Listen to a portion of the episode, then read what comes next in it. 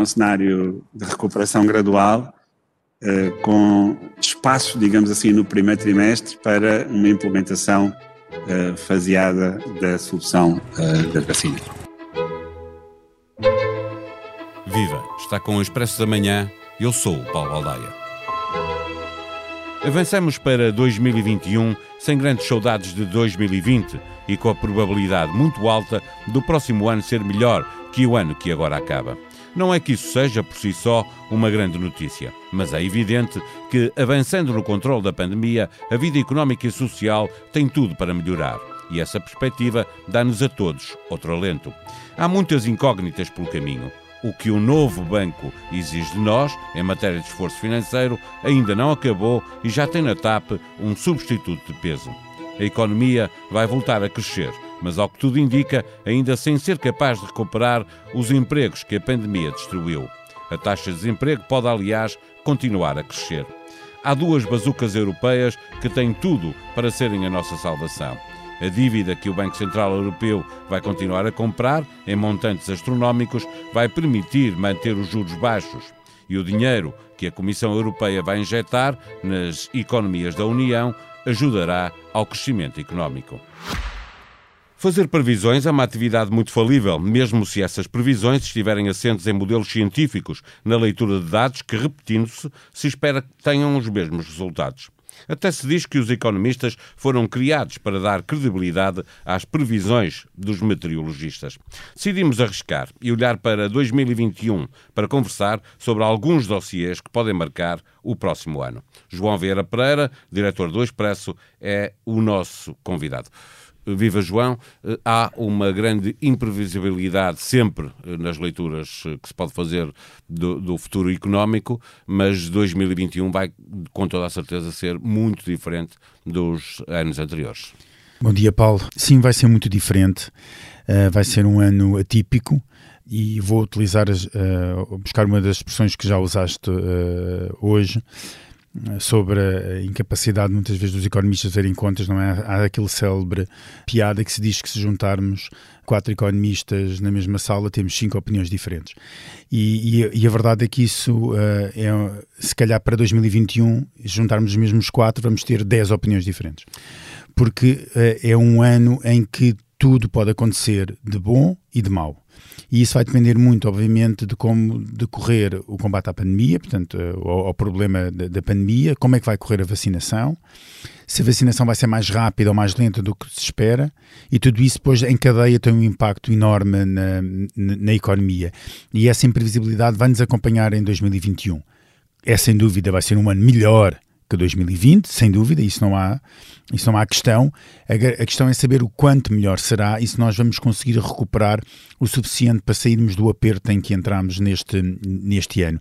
E aí é que as, começam as grandes dificuldades, principalmente para uma economia portuguesa dependente de alguns setores para a criação de riqueza e de emprego, que estão muito condicionados com esta pandemia. Obviamente que aqui eu estou a falar da questão da restauração, da questão do turismo, uh, todos os setores que uh, estavam muito dependentes da não de podermos circular livremente, algo que, pelo menos durante uma boa parte de 2021, vai continuar a ser condicionado. Eh, João, dependente dessas uh, dúvidas que existem uh, para o turismo, para, para outros, outros setores da economia, está a dúvida de se o orçamento vai precisar de um retificativo ou não, se as contas públicas vão precisar de um orçamento retificativo ou não. a probabilidade disso acontecer é, a esta altura, muito grande. Eu acho que é muito grande, porque o orçamento foi feito já há bastante tempo atrás, com um cenário macroeconómico pouco aderente à realidade. Aliás, o mal estava fechado, o orçamento já era um bocadinho ficção.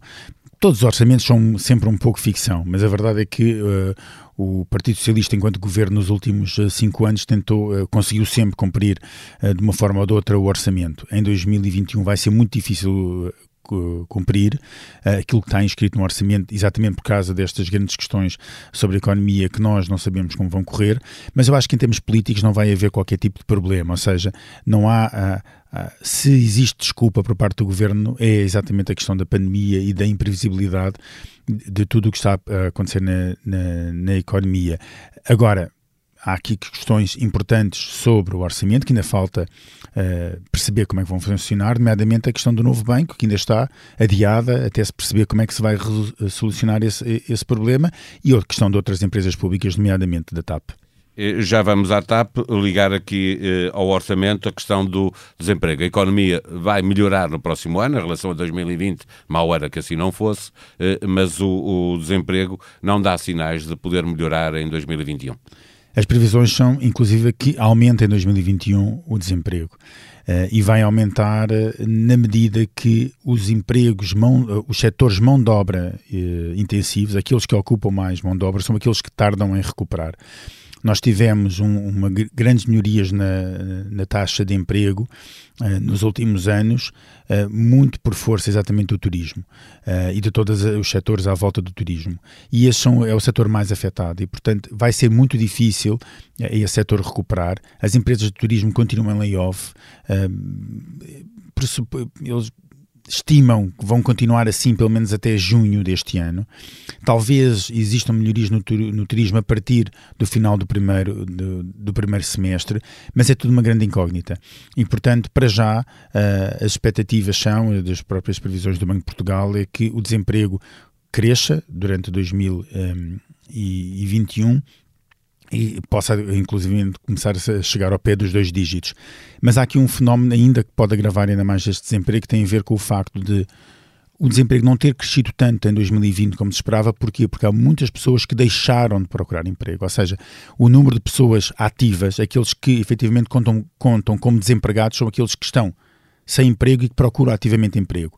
Os que não procuram ativamente emprego ou não se inscrevem nos centros, nos centros de emprego, etc., passam para a população inativa e essa não conta para, para a taxa de desemprego com o regresso de algumas melhorias uh, na, na, economia, de expectativas de melhoria na economia, essas pessoas tendem a voltar a procurar emprego e aí entram outra vez para a lista de desempregados uh, que estavam fora.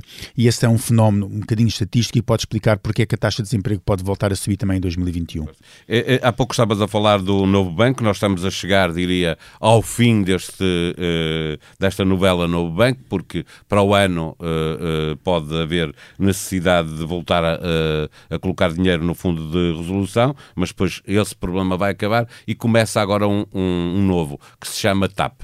O que é que podemos esperar da TAP em 2021? Eu acho que podemos esperar tudo. e tudo, é, e tudo e não, é, e não são coisas boas. Para já o setor da aviação vai demorar muito mais tempo a recuperar do que aquele que, do que, nós, que toda a gente esperava. Podemos, podemos pensar que só talvez em 2023, 2024, teremos os mesmos níveis de atividade que tínhamos pré-pandemia, mas depois a TAP tem tudo para correr mal. Temos um programa de reestruturação que ainda está em Bruxelas para ser discutido, não sabemos como é que vai ser o resultado dele. Temos uma gestão que está um bocadinho semi-parada, uh, porque é uma gestão a prazo, quer dizer, tivemos um, um, um ministro, uh, o Pedro Nuno Santos, a dizer atenção, eu vou procurar uma, eh, uma solução uh, de um gestor profissional a nível internacional para gerir a TAP e não conseguiu, já abandonou essa ideia porque não conseguiu encontrar ninguém que quisesse uh, vir gerir a, TAP, uh, até quase que é às vezes até parece que é o próprio ministro que serve de CEO da TAP do que propriamente uh, o gestor que lá está, e tudo isto faz, faz engrossar os problemas da TAP porque se tornou um problema muito político, mais do que propriamente só técnico os despedimentos vão continuar e, portanto, nada leva a crer que nos próximos tempos a atividade da TAP possa disparar para aquilo que precisa. Uh, e a grande questão é em torno do programa de reestruturação. Vai ser ou não vai ser aprovado? Se vai ser aprovado, com que, com que constrangimentos? O que, é que, que TAP é que vai resultar depois de aplicar o, o programa de reestruturação? São tudo dúvidas que terão de ser, de alguma forma, uh, respondidas durante o próximo ano, mas que infelizmente aqui não teremos muito boas notícias. Eh, também não se esperam boas notícias para o setor financeiro, para a banca. Eh, as moratórias eh, um dia vão ter que acabar, ainda não, se, não dá para vislumbrar quando é que isso vai acontecer, mas vai ter que acontecer e isso, quando acontecer, é como levantar o tapete e ver o lixo que está debaixo do tapete. Temos aqui um problema sério para 2021. Três pontos muito rápidos. Um, quando Mário Centeno, ex-ministro das Finanças e atual governador do Banco de Portugal, vem mostrar-se preocupado com as moratórias, é porque as coisas estão mesmo complicadas nesse sentido. Ponto número dois. Há muitas pessoas que uh, cerca de 50% das pessoas que recorreram às moratórias, fa famílias, então particulares, não precisavam de o fazer. Fizeram-no por precaução, por medo, para ter maior eh, agilidade financeira, maior folga, o que quiser, mas não o precisavam fazer porque não tiveram uma quebra efetiva de rendimento. E depois há as empresas, que muitas recorreram, também há, empresas que não precisavam e recorreram, às moratórias, mas há empresas que efetivamente precisavam e, e, lá estão. Só que estas moratórias são empréstimos forçados, ou seja, a banca não escolhe quem, quem dá moratórias. A, a, pessoa pede, a empresa pede e, e são obrigados a dar. Portanto, é, é um, quase um empréstimo forçado da banca. E, portanto, é difícil à, à banca, neste momento, saber se as empresas que pediram moratórias ou famílias no futuro vão conseguir ou não conseguir pagar. E só vão, como bem disseste, esse levantar de tapete só vai acontecer em setembro de 2021, quando se espera que este regime de moratórias chegue mais ou menos ao fim.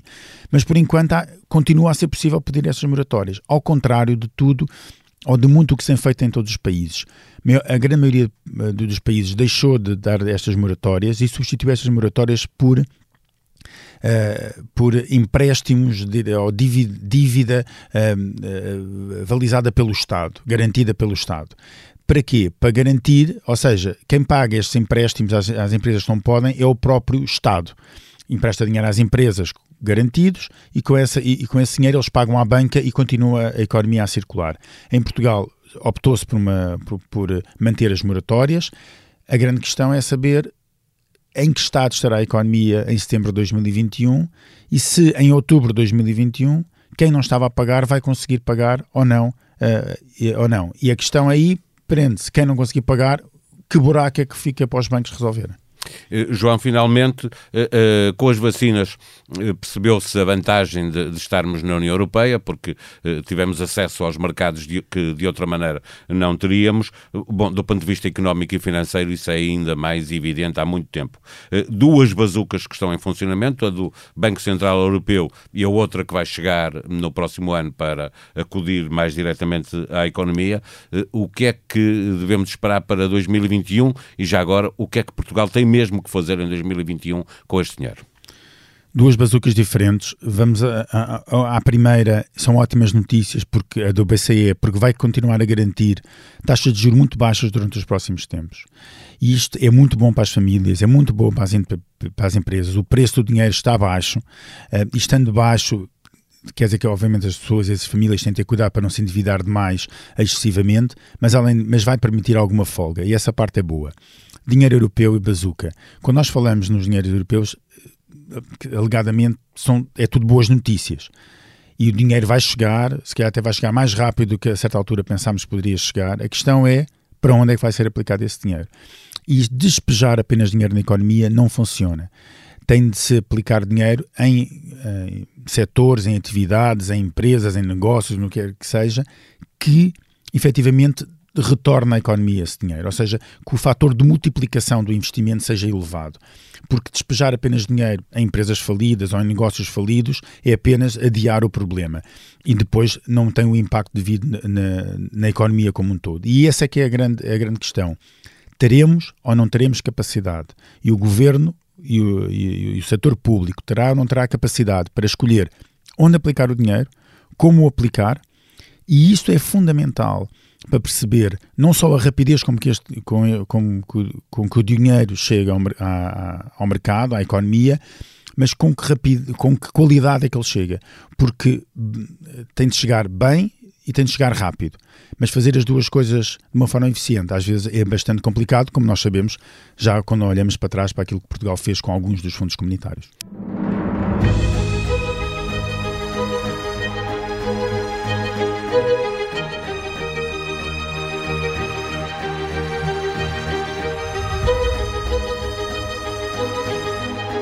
No Expresso da Manhã, olhamos para alguns dos dossiês que estarão em destaque na economia portuguesa em 2021.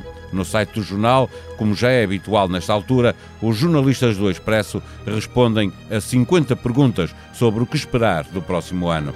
Em expresso.pt encontra igualmente as 20 perguntas que a equipa de política fez para 2021. E como quem pergunta quer respostas, elas também lá estão. O que vai ser o próximo ano em termos políticos é o tema para o episódio da manhã, o último deste ano de 2020, ano em que nasceu o Expresso da Manhã, um podcast diário que encontra no site do jornal e que pode subscrever nas plataformas SoundCloud, Apple Podcast e Spotify. A sonoplastia deste episódio foi de Joana Beleza. Voltamos amanhã. Tenham um bom dia.